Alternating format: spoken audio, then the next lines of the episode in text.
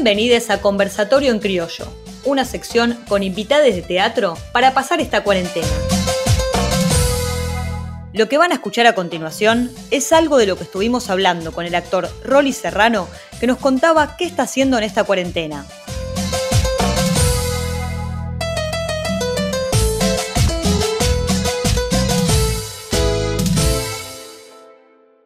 Estoy armando una cosa, estamos armando una cosa por internet, no por internet, por Zoom. Y este y pero bueno, hay que ver qué va a pasar con eso, pero eso es en lo creativo, como para no quedarme quieto. Después estoy leyendo todo un, material eh, de un monólogo de un alemán que se llama El Contrabajo, y lo estoy estudiando. Es para futuro, digamos, porque realmente la cosa está por qué? ¿Porque te pintó a vos eh, estudiarlo o porque alguien te dijo, che, hagamos esto? Hagamos esto, sí. Alguien, mi representante Jorge, me dijo, qué bueno sería que hagamos esto y lo probemos. Porque de alguna manera quizás pueda ser una buena salida de posibilidad de laburo para cuando esto empiece a caminar, lo nuestro, pensar ah, que va a ser muy difícil, muy complicado. ¿Vos, eh, qué, ¿Vos qué decís en el año que viene, no? ¿Que empezará a caminar otra vez? Ponele. Sí, obviamente que el año que viene, si las cosas mejoran y estamos mejor, pero pensá, somos eh, los primeros que bajamos, primeros que dejamos de laburar, y somos los últimos que vamos a empezar a trabajar. Porque ponele que larguen a fin de año, qué sé yo, va a haber un protocolo, indudablemente va a haber un protocolo, va a haber una gente que, que por empezar, lo económico. Por, después, por seguir la cantidad de gente que puede ir a una sala, imagínate que no van a poder estar todos juntos. y encima la gente va a tener un poquito de miedo todavía de salir y juntarse con otra gente entonces el teatro todavía no es... Eh, y la gente es muy loca porque puede ser que los shoppings se llenen, los supermercados se llenen, ¿no? Pero lo... lo, el supermercado que ir a comprar comida, pero el shopping... ¿Para qué? Y bueno, el shopping es un... es, digamos, el paseo moderno, ¿no? Sí, sí, sí, está bien. igual eh, me parece que también va a tardar en en reactivarse eh, todo lo que todo lo que es shopping red, todo lo que es eh, aglomeramiento de gente. Este y, y, ahora que, o sea, primero, vos pero perdón, pero perdón, perdón, pero perdón. Pero perdón. Quiero, no, no, no, quiero decir que eso es lo que está, eso es la realidad, digamos, ¿no? Pero por otro lado, creo que, que, que está pasando como ya venía sucediendo de alguna manera, como que tendremos que encontrar nuevas formas de mostrar nuestro arte.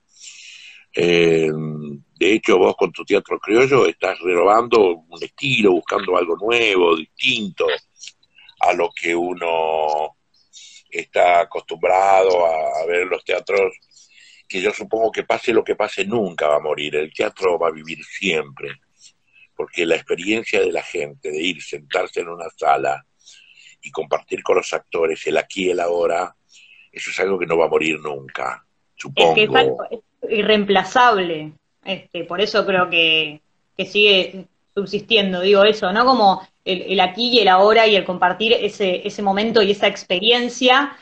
Me parece que está buenísimo esto que decís de, ahora hay un montón de alternativas y un montón de, gente, de, artistas tratando de, de buscarle la vuelta, porque sí, hasta el año que viene esto no se va a reactivar y algo, algo hay que hacer. Eh, y hay un montón, la verdad, un montón de creatividad y un montón de, nuevas propuestas que están buenísimas. Y así todo me parece que cuando se reactive va a ser un momento, digo, cuando se reactive en serio de, bueno, vamos al teatro a ver a un actor o a una actriz ahí en el escenario en ese mismo momento, va a ser un momento como, no sé, e, emocionante. Eso, yo, Y yo creo que una cosa que va a pasar también es que los unipersonales van a tener como un espacio más este de los grupos, de los trabajos grupales, digamos, ¿no? Porque los unipersonales es un actor y, digamos, porque si yo tengo que hacer una obra con vos y ¿qué vamos a hacer? A, través de un vidrio, digamos, no. Claro, a menos Que, que, creemos una obra y ¿cómo se va a llamar la obra? La distancia. Yo me pongo en una punta o en la otra y vamos a hablar, digamos, sin poder accionar, sin poder acercarnos. Bueno, hay gente que está eh, ensayando, no solo ensayando, sino haciendo obras y haciendo nuevas propuestas a través de Zoom, por ejemplo, que es como la, aplicación que está como más de, de, moda, digamos, en este momento. yo estoy ensayando una obra para hacer en Zoom. Eh, contame esa experiencia, ¿cómo es ensayar en Zoom? Y nos juntamos todos los días, nos conectamos y en este momento estamos haciendo una etapa de proceso creativo. O sea que no es que un autor nos está nos escribió el texto, sino que estamos improvisando, improvisando, improvisando situaciones. Tomamos un tema y es, es como si estuvieran los actores presentes, ver la forma de que la acción sea a partir de la imagen, digamos, ¿no? Que no, no, estamos contando un relato de cinco o seis personas que tienen que estar necesariamente sentados frente a o no, si alguno lo hace con teléfono, que se puede movilizar dentro de su ámbito, dentro de su ambiente. Y este y es, es muy interesante, digamos, ¿no? no es muy distinto al laburo que podemos hacer en una sala de teatro, con nuestras presencias ahí quizás no existe el contacto, no existe, digamos, la obra va a tener unas determinadas características, ¿no? Eh, pero es interesantísimo. Y te digo que yo no veo la hora, que yo ensayo todos los días de 7 a 9 y media. Ah, ok, ahí estabas ensayando. y no veo la hora de que llegue ese, ese momento, porque estoy todos los días, cocino, lavo, plancho, hago notas por teléfono, hago notas por WhatsApp, hago notas por Zoom, hago y no, no, y no hay otra cosa, por ahí tengo tiempo, me pongo a leer, eh, leo algunos materiales que empecé a descubrir que tenía libros que no había leído, que no había tocado. Eso también, también es interesante. O, sinceramente, me siento en el sillón, la pava de mate y me pongo a ver alguna película, alguna que en definitiva te digo que tengo que encontrar una plataforma nueva porque la, los, los canales de, de, cable dan siempre las mismas películas de mierda. No, perdón, perdón. Sí, y son películas aparte, no sé, de los 90, siempre la misma. sí, el Netflix ya me tiene los huevos llenos. ¿Por qué? Y porque son todas películas de mierda las que hay en Netflix. No me digan que, haya por ahí encontrás una o dos cosas como la gente. Pero en realidad son todo, es, es, es, ese material americano de mierda que, que siempre lo mismo. Los actores son todos patobicas. ¿Me entendés? Entonces ya no hay actores, hay atletas. Eh, sí, más tipo modelo. Claro, lindos modelos, chicas lindas viste, vos ves pocos actores, pocos laburo. Yo siempre me peleo por ahí, por, ahí con gente, pues yo digo, yo creo que el, el, cine lo mató Spielberg, ¿me entendés? Eso es lo que yo siento. El cine, cine. El cine, claro, creó otra cosa.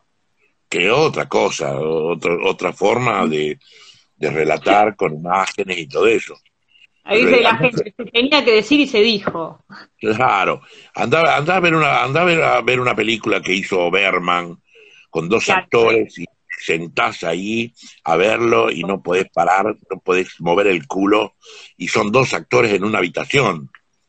¿Me entendés? Vos decís...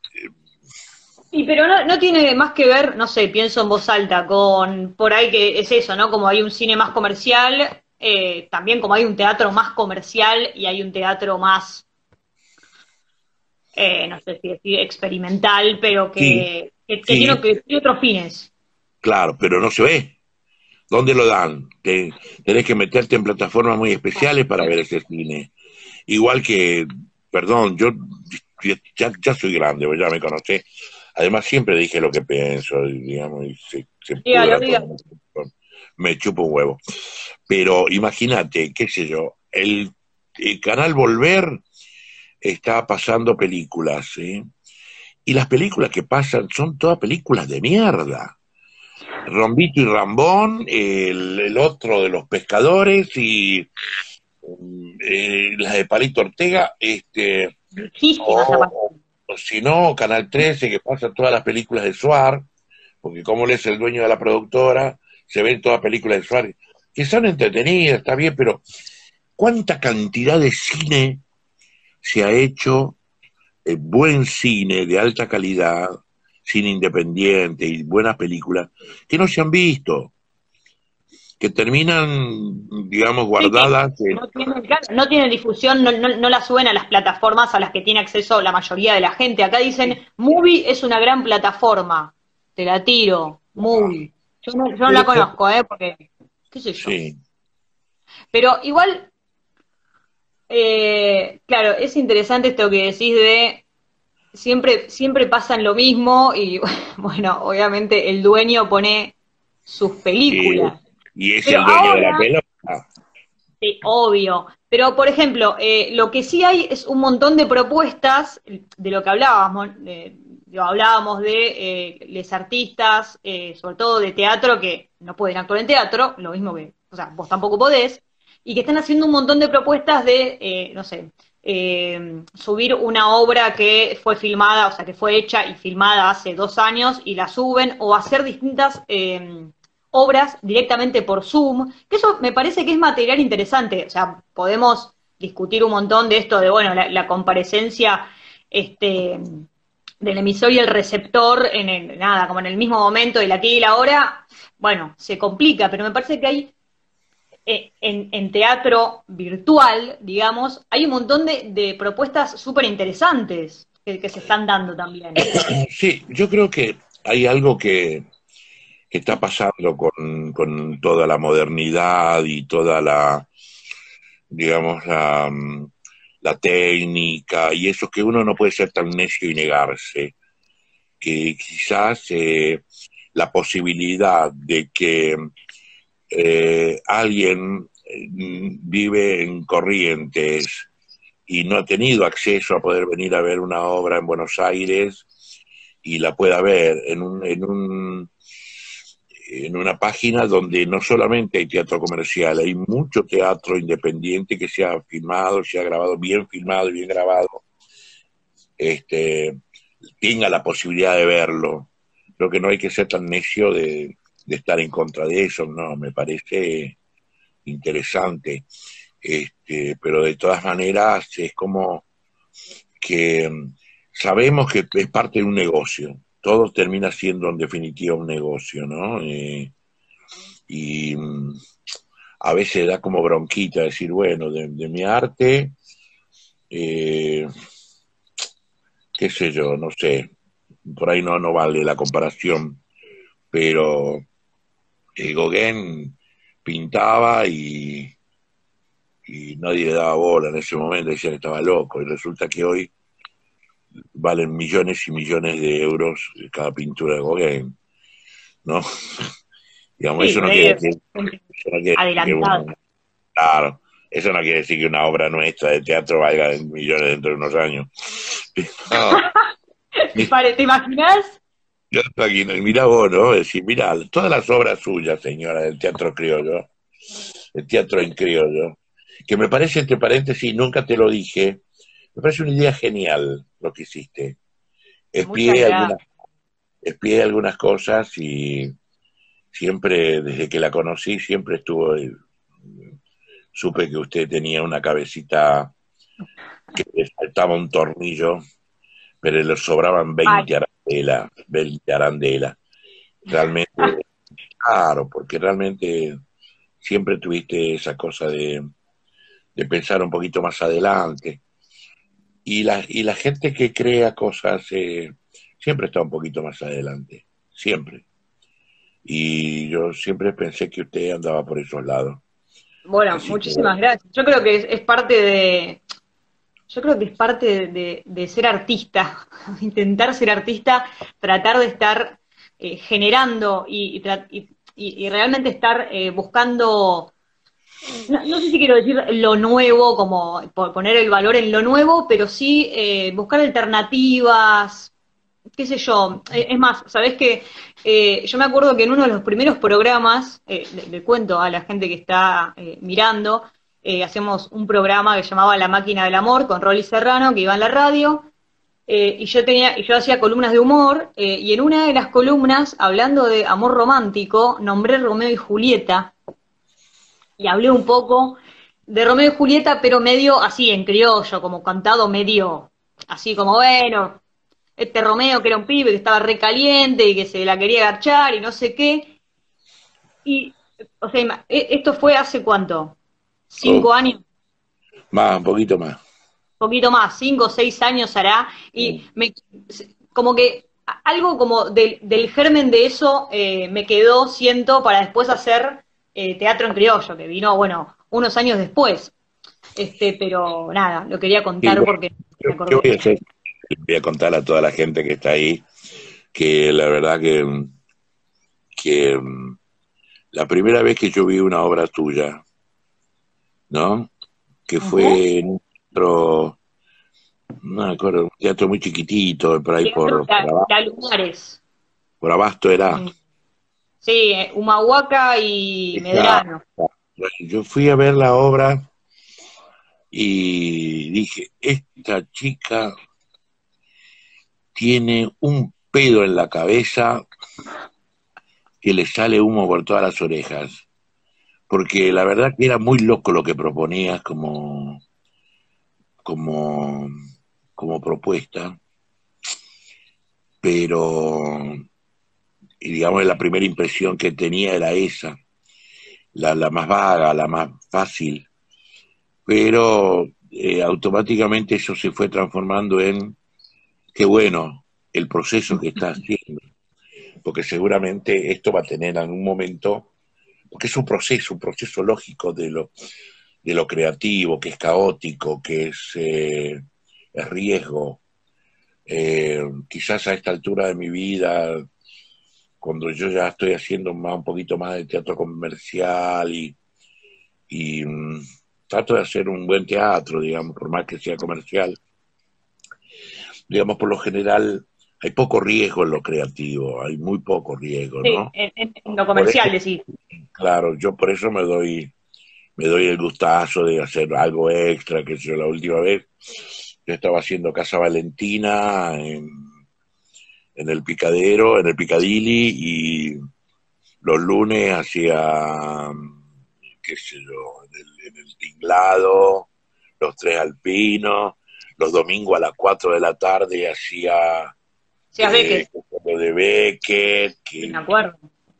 ¿Eh? Bueno, pero es, eh, eh, también me parece que ahí radica un poco la diferencia en la búsqueda de cada artista, digo, porque vos sos un artista que, por más que haga eh, teatro comercial o cosas por ahí más, eso, más comerciales, eh, sigue igual en la búsqueda de decir, bueno, sí, voy a hacer esto, pero también voy a hacer una obra de, un, era un monólogo aparte de Beckett, que creo duraba, no sé, 20, 30 minutos, eh, eso, un domingo, era como, tenés que tener realmente, digo, como un interés artístico, de un interés de búsqueda, de seguir investigando y no quedarte en, bueno, igual yo ya salgo en la tele, me van a llamar y entro en el escenario, o sea, es como realmente...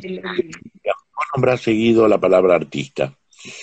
Eh, muchas veces eh, me, me, pregunto, ¿no? Eh, ¿en, qué, ¿En qué rama estoy? ¿En qué, ¿En qué lugar me ubico? Porque cuando empiezo a catalogar, por ejemplo, y no es por menospreciar nada, porque creo que, hay que respetar absolutamente todo, eh, yo me pregunto a veces, digo, a ver, ¿qué es artista? ¿No? ¿Qué es artista? A veces pienso, eh, ponele como primera reflexión, un artista es el tipo que de cero, eh, de algo vacío, lo llena, ¿no? Es como decir, un lienzo, y el guaso se para ahí y mira la... Bueno, si vamos a empezar con los desnudos...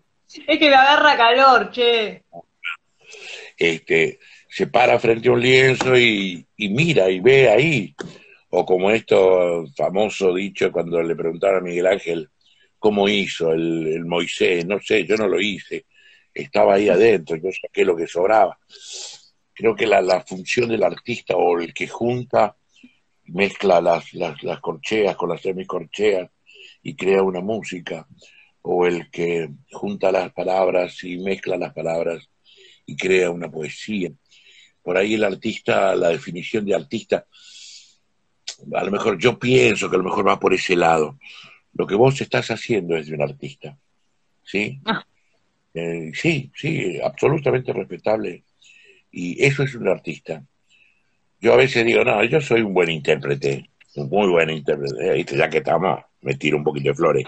Soy un Ya muy que acá buen los comentarios no paran de capo, capo, capo, sos lo más, sos un gran artista, y la mitad dicen aguante el sapo. O Bueno, sea, digo, eso como fue- haces algo como súper memorable. Sí, bueno, eso fue como un regalo que me tocó a esta altura de mi vida. Viste, qué sé yo, por ahí, eh, cuántos actores en el camino han arriesgado, han jugado, y han dado su vida a esto, al teatro, a crear, tanto actores como autores o músicos, y, y que han quedado en la nada, no han podido nunca poder mostrar su arte, ¿no? Y Porque de alguna manera es que, qué sé yo, eh, yo tengo la suerte de, de que lo que yo hice se hizo popular y, y la gente lo reconoce y todo eso, pero por eso mismo, porque es popular. Y, pero hay cuántos artistas que están en el camino y que quedan, ¿no? No. Yo debo estar muy, tengo que estar muy agradecido, porque he tenido muchísima suerte. Sí, aposté, sí, seguí apostando en los momentos más difíciles donde vos decís, ¿qué hago acá?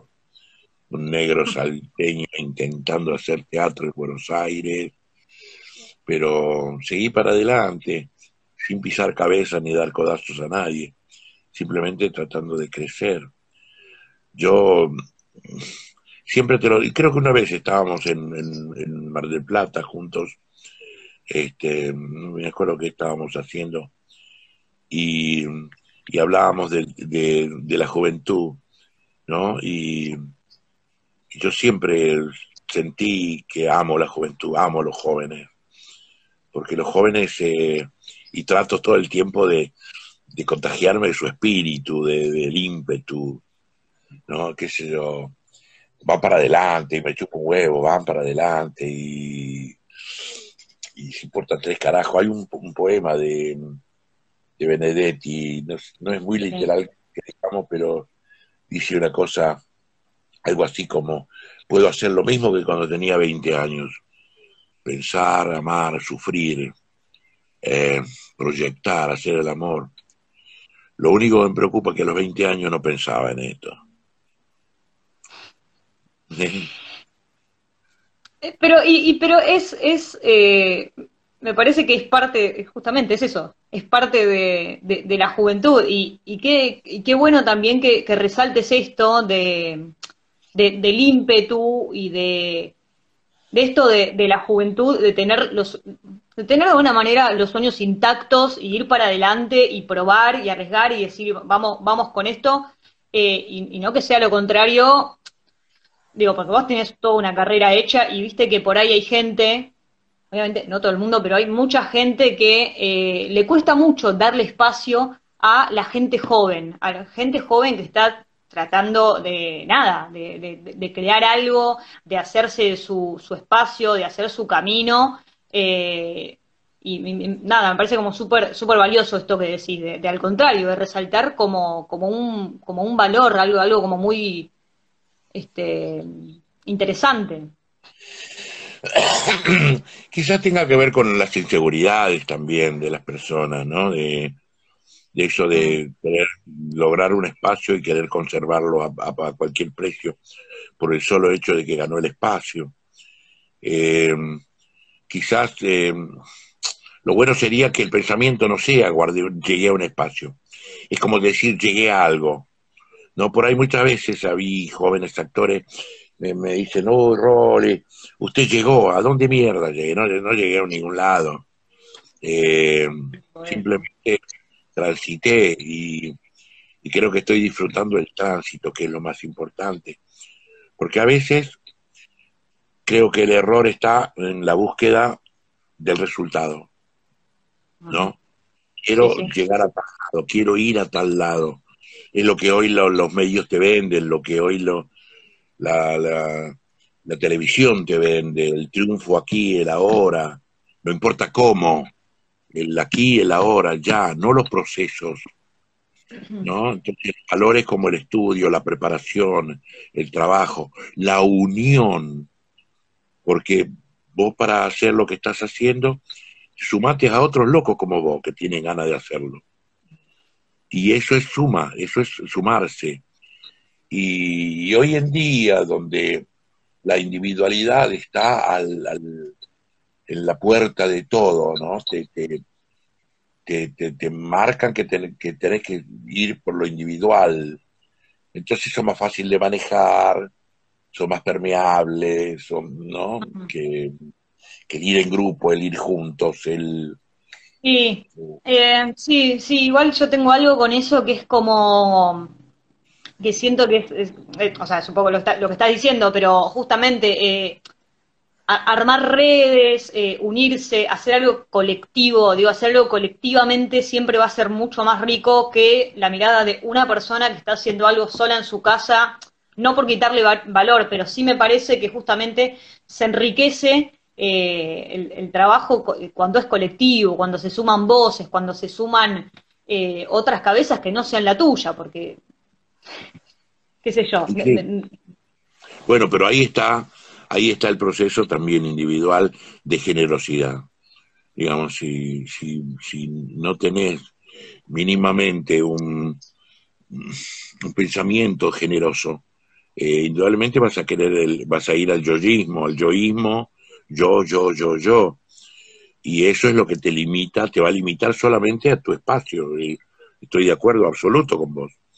Eh, y es así. Totalmente. Te quería preguntar por la obra que me dijiste que estás ensayando por Zoom. Eh, o sea, ¿la van a hacer en esa plataforma? La idea es hacerla en vivo. Buenísimo. Claro, sí, sí, sí. Después habrá una parte donde veremos cómo la gente ingresa y aunque sea un óvulo tiene que dejar para porque la idea es esa, digamos. Ya, sí.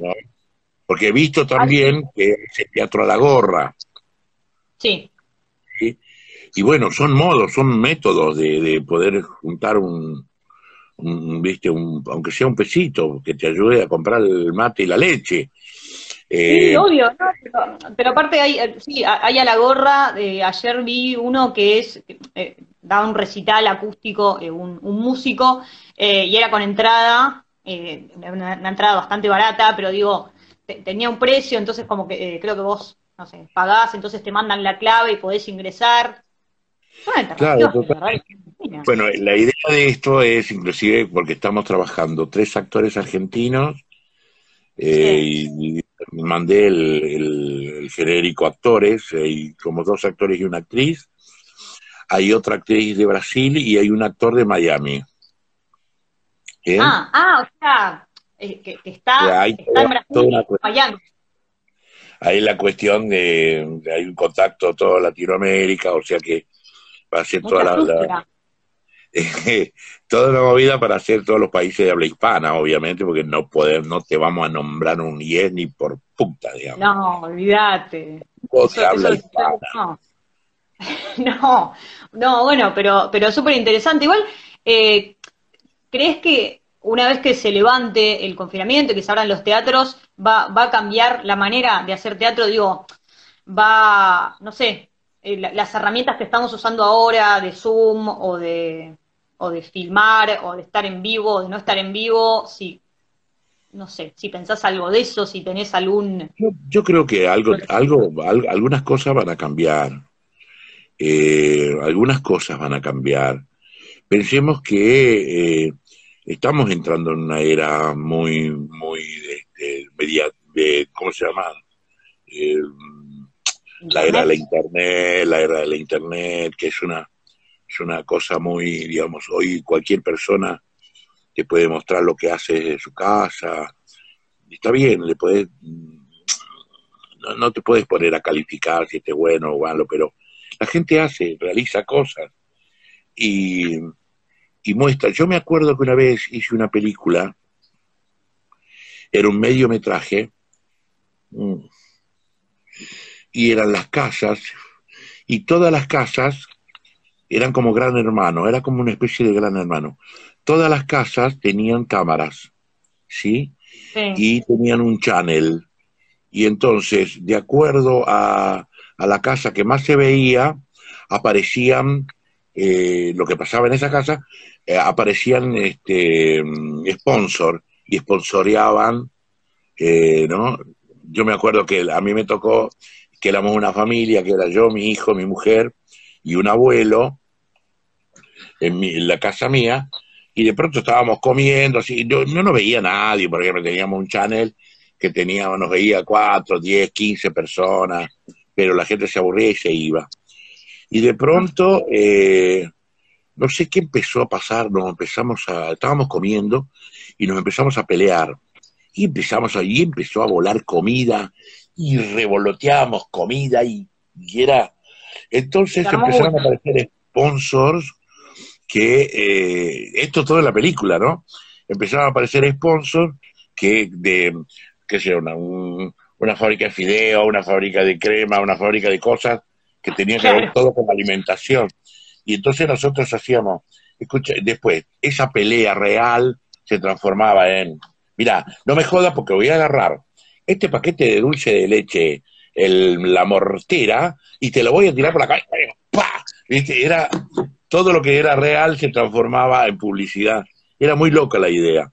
Bueno, sabemos que Julio Verne dijo que se podía llegar a la luna y estábamos todos y estaban todos locos. Eh, sabemos que él pensó que se podía andar en submarino por bajo del agua y le decían que estaba loco. Lo mismo está pasando hoy. Eh, yo inclusive estaba observando mucho la cantidad de películas donde aparecen, donde, donde hay eh, este, virus que transforman a la gente en, en muertos vivos. Y ah, está, están en fútbol los zombies. Bueno, y vos fíjate lo que está pasando hoy. Lo que está pasando hoy, que es la realidad, es lo que estamos viviendo. Eh, no hay muertos vivos, hay, desgraciadamente hay muertos muertos, ¿no? Pero de alguna manera la ficción, bueno, todo eso es parte de lo, de lo moderno, de lo que está empezando a aparecer. Nos guste o no nos guste. Hoy la música pasa por otro lado, yo soy más viejo, soy de la época de donde la poesía era lo que se cantaba, hoy, hoy es otra cosa y y no por eso uno se tiene que negar y cerrar, ¿no? Digamos, está bien, sigo disfrutando de, no sé, de Chico Huarque, el cerrar, pero también puedo aprender y escuchar cosas nuevas, ¿no? Y disfrutarlo. Y, aparte me parece que tiene que ver con lo que decías antes, con esto de, bueno, ahora eh, hay de alguna manera una, una democratización eh, de, la producción de contenidos y de difusión porque tenemos un celular con una cámara eh, y, entonces hago un vivo en Instagram, no sé, grabo mi podcast en mi casa y lo subo a Spotify, digo como...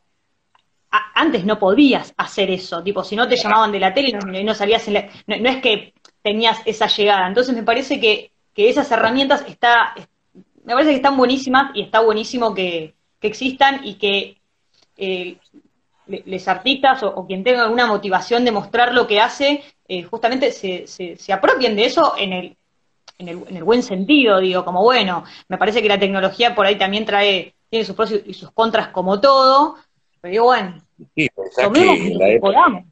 Yo cuando era más joven, mucho más joven, mucho más joven, solamente había canales de aire. Entonces vos solamente podías ver lo que se producía acá en la Argentina, lo que se generaba acá en la Argentina, o Buenos Aires, que digamos, donde atiende Dios.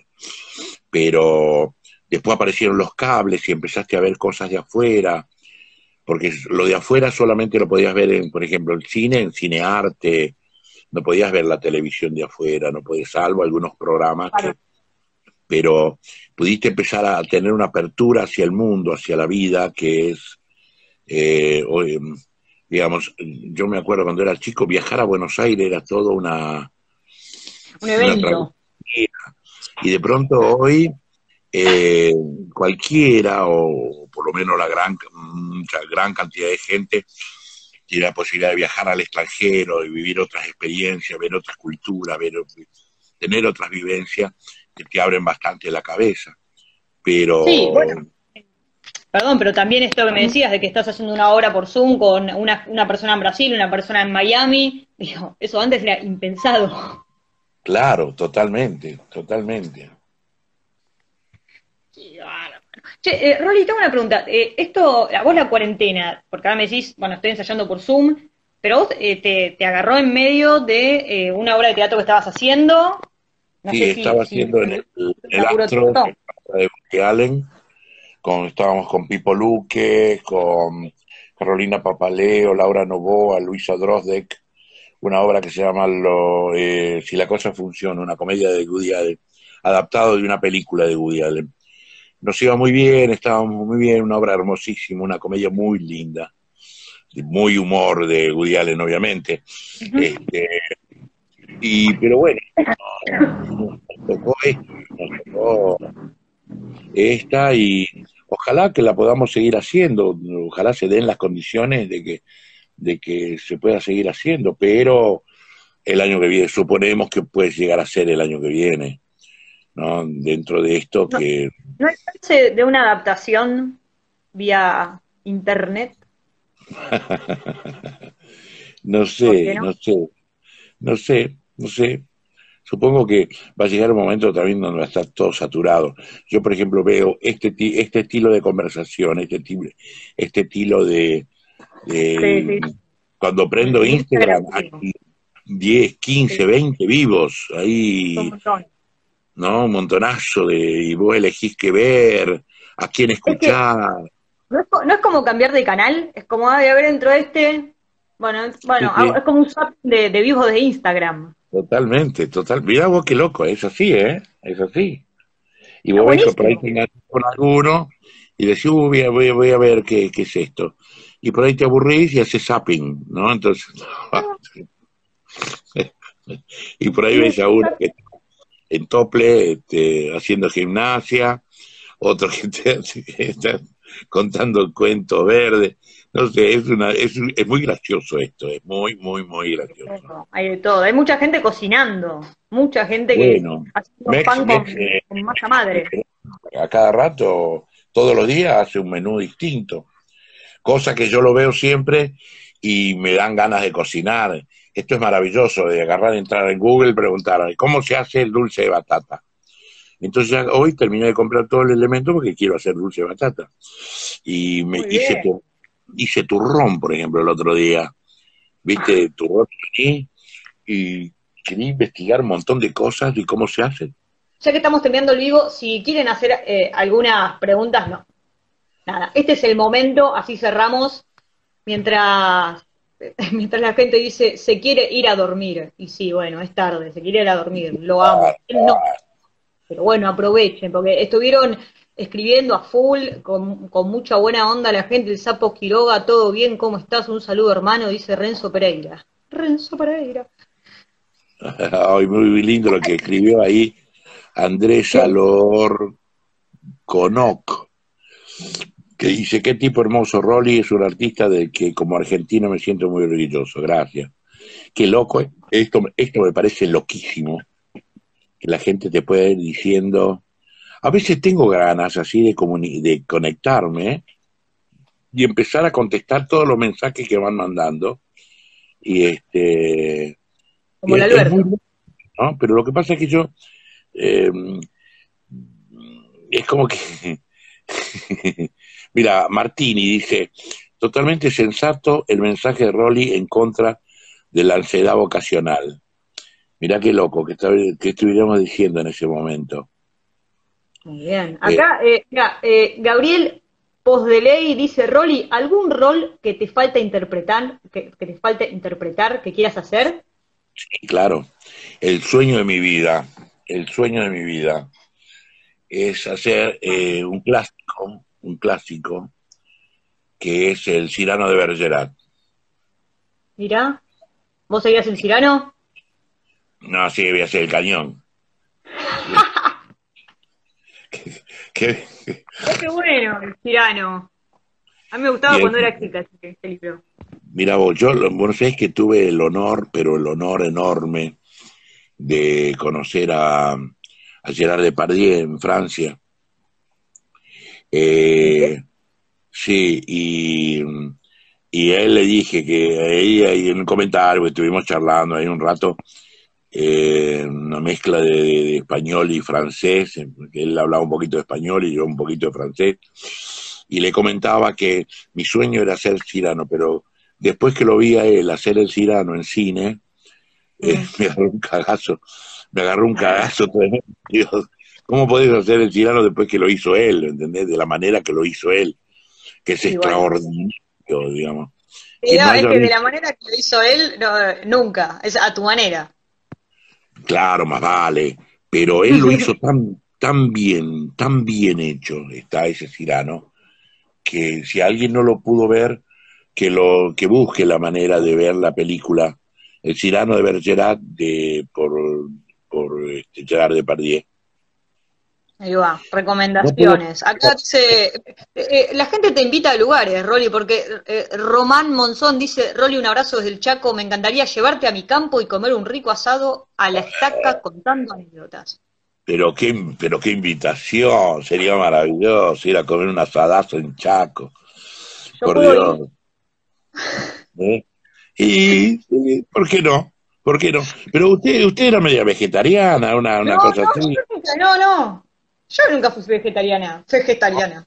¿Cómo andas con las berenjenas? Ya está, ya cerré la fábrica de berenjena en escabeche. Eh, tenía una etapa donde me rompían los huevos con las publicidades de la berenjena.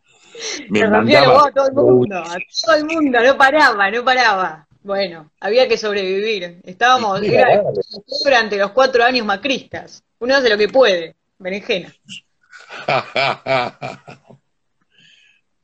¿Qué va a ser? Acá la negra Valdés dice, ¿para cuándo el libro o la película con la historia de tu vida?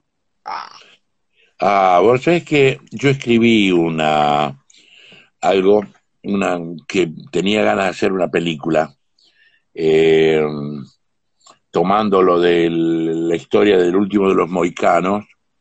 Eh, yo nací en, un pueblo en Salta eh, que se llama Huachipas, que era una reservación de Aguita, los indios de Aguita, que son una rama de, los incas. Y, este, y la idea era eh, escribir, empecé a escribir un libro sobre eso, sobre la historia desde mi tatarabuelo, el papá de mi abuelo era indio, indio, indio Coya, Coya, Coya, Coya. Después eh, de ahí nació mi abuelo, ya una mezcla de, de, mm, indio, colla y con una, ya con una criolla. Y después de ahí mi abuelo se casó con mi abuela, que era una mezcla de criolla con francés. Ya la mierda, ya empezó la raza, empezaba el crisol, ya se fue a la mierda. Cocoliche. Y este, pero es interesantísima la historia de mi, de mi bisabuelo, de mi abuelo, la historia de mi viejo, mi viejo tiene una historia hermosísima, y también, digamos, parte de mi historia. Y empezaba muy lindo porque empezaba con un tipo viendo, porque no, no quería que sea autorreferencial, ¿me entendés? No quería que sea la historia de Rolly Serrano. Pero ya tenía el comienzo y el final de la película y después pedazos que fui armando al medio. Eh, era un tipo que estaba en un bar, así, ¿no? Tomando un cafecito y viendo en la televisión un, un este, un, programa de, de, Animal Planet, ¿no? Ajá. Y en Animal Planet, estaba viendo un programa de Animal Planet. Y en este programa estaba la historia de las, de las tortugas de, de mar, las famosas historias de las tortugas, que viste que vienen las tortugas, salen del mar, eh, ponen huevos en, la arena y, se van, ¿no? Y ponen millones de huevos. Nacen las tortuguitas y hay un proceso de la tortuguita desde que sale desde la, de la, del huevo hasta que llega al mar, que es tremendo, porque en el camino le pasa de todo. Ah. Vienen que la levanta, viene eh, los animales que se las comen, eh, depredadores, pájaros y, y no y la historia era de una tortuguita que sale del huevo y va sorteando se va salvando de uno, se va salvando del otro. Y este, eh, entonces, la película empezaba así. Este tipo viendo esa tortuguita que nació ahí en el huevo, sale de la arena y empieza ese recorrido donde le empieza a pasar de todo, de todo, y, y, y, la historia va a este tatarabuelo, ¿no? A este, este bisabuelo, que, de lo que yo conozco y toda la historia de resiliencias de estos personajes, ¿no? De mi, mi bisabuelo, mi abuelo, de mi papá y mi, mi, resiliencia propia. Hasta que, eh, bueno, y, y, de pronto este tipo, eh, cuando vuelve al final de la película, ve que la tortuguita logra llegar al mar y entra, se interna en el mar, donde tendrá otra historia que nunca lleguemos a saber si llega a sobrevivir y llega a ser una, una tortuga grande, adulta. Bueno, pero, es este súper metafórico. Se paga el café, se levanta y se va y se mete dentro de un tumulto de gente que va y viene y desaparece en esa maraña de personas. Es como decir, mi historia, que puede ser de resiliencia y todo eso, no es distinta a la gran mayoría de las historias de la gente. No es tan distinta, con Valviel, con y todo. Mucha gente cuando conoce mi historia y por ahí yo la he contado demasiado, para mi gusto, me dice, uy, ¿cuánto sufriste? ¿Cómo, cómo, cómo, cómo has logrado eh, llegar adulto sano, ¿no? que es lo más importante para mí, no, no lo que logré ni nada por el estilo, simplemente llegar adulto sano.